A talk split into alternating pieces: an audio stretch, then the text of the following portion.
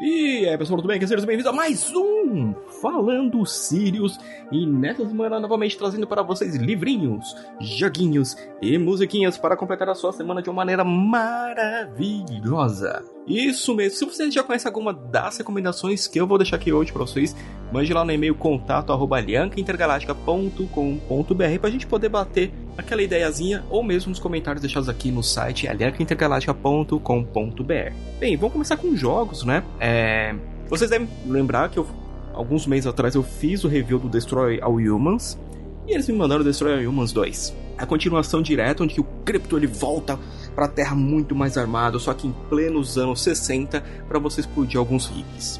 Né? É, já que sua antiga nave mãe foi explodida pela KGB, você tem que buscar vingança aí, fazendo alianças completamente bizarras e bizonhas para poder ter essa sua vingancinha gostosinha, né, nos trinque e destruir a humanidade ou tentar destruir a humanidade de novo. Uma coisa legal é que o jogo você pode jogar inteiro no modo cooperativo, no modo história, além de você né, capturar os humanos né, é, pelo mundo. Se vocês escutaram algum barulhinho, foi o, o Nankin tá tentando destruir meu computador. E então, voltando. você captura os humanos pelo mundo, faz um suco de DNA deles para poder dar umas vantagens, né? Pra você ficar um pouquinho mais parrudão e poder exercer melhor a sua maldade, né? Nas missões. O jogo ele é bem legal. O Pombo, né? O meu irmão, ele jogou bastante. É, eu joguei também bastante o jogo e ele achou bem divertido isso que ele não jogou primeiro. Então eu acho que até o se a pessoa não, não jogou primeiro o Destroy Humans, pode começar direto pelo segundo. Eu vi pelo menos por causa do pombo que ele viu, ele gostou pra caramba. E só um segundinho, gente, tem um gato aqui tentando entrar do meu monitor. Gato, vem cá, gato. Ei, gatinho. Pare de ser malvado. Ô, gatinho.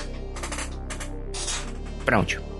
Tudo ao vivo, tudo direto, sem enrolações.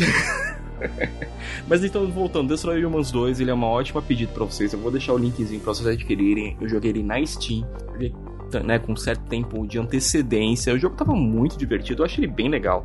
Ainda quero tentar jogar o cooperativo, né? Ainda não tive tempo de testar a história inteira do cooperativo, mas em breve farei isso.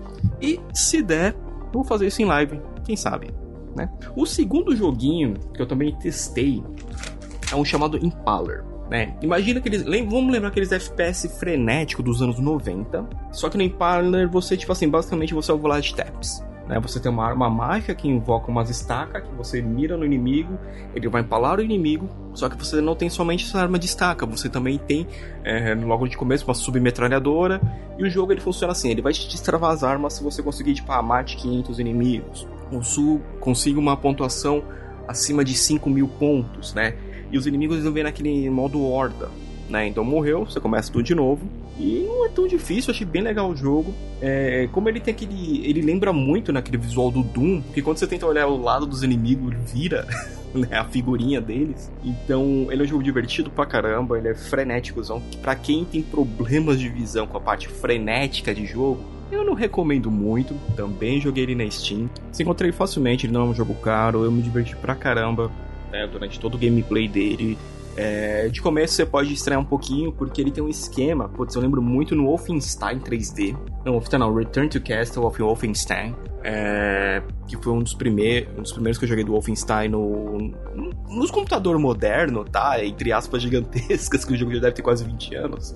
E se você tirar muito, ela me esquenta e ela trava, né? Muitos jogos têm isso, e eu não sei porque eu lembrei desse jogo na hora que eu tava jogando ele. Mas ele tem a mesma coisa, então tanto a arma de, que invoca estaca, quanto a submetralhadoras esquentam, tem que dar um tempinho, corre dos inimigos, esfriou, volta a atirar neles com tudo.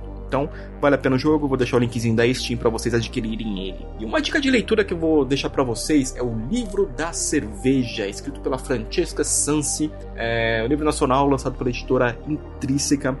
A Francesca é formada em gastronomia pela Universidade Federal do Rio de Janeiro e ela fez basicamente uma pesquisa maravilhosa e linda sobre as origens desse líquido maravilhoso que nós adoramos, que é a cerveja, e não somente o tipo normal, uma Pilsner mais uma Stout, uma Porter, é, como funciona o, a torragem do, do malte, por, porque tal, é, cerveja mais claras, mais escuras.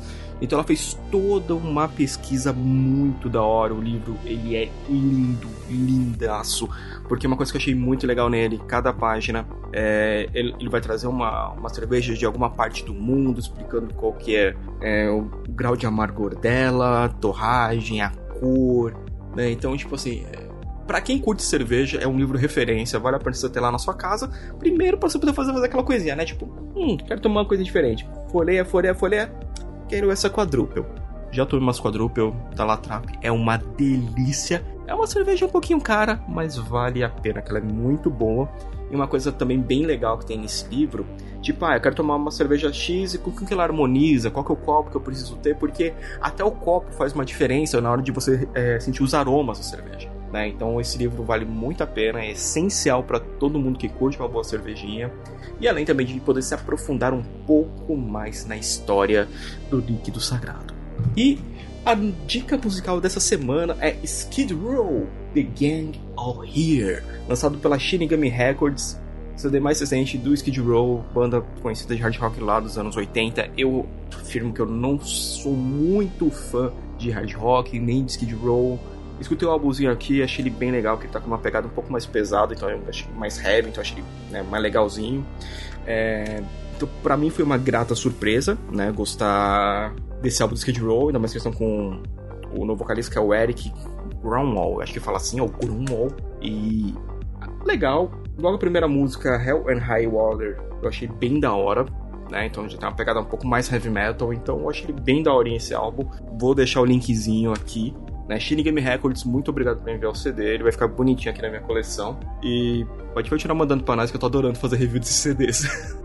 então, pessoal, falando do Sirius, fica por, fica por hoje nessas dicas de dois joguinhos, o livrinho, um CDzinho muito legal. Continue colecionando CDs. A Shinigami tem umas promoções muito legais no site deles que eu sempre deixo aqui para vocês. E caso você jogue Magic, não se esqueça que tem um cupom de desconto de 5% se você comprar lá na New Walkers. Compra lá que se ajuda o tio Sirius aqui também a poder voltar a comprar suas cartinhas de Magic. Beleza, pessoal? Então, falando do Sirius vai ficando por aqui e a gente se vê no próximo review.